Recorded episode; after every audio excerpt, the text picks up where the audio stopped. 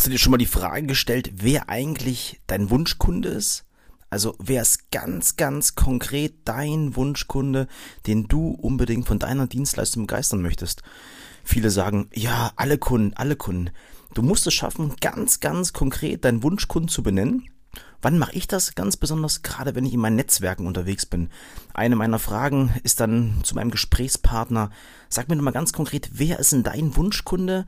Weil umso genauer ich das weiß, ich habe in meinem Telefonbuch über 3000 Kontakte, vielleicht ist der ein oder andere dabei, der auf jeden Fall deine Dienstleistung gerne in Anspruch nehmen möchte. Probiert es aus, fragt euren Geschäftspartner oder euren Netzwerkpartner direkt mal nach seinem Wunschkunden.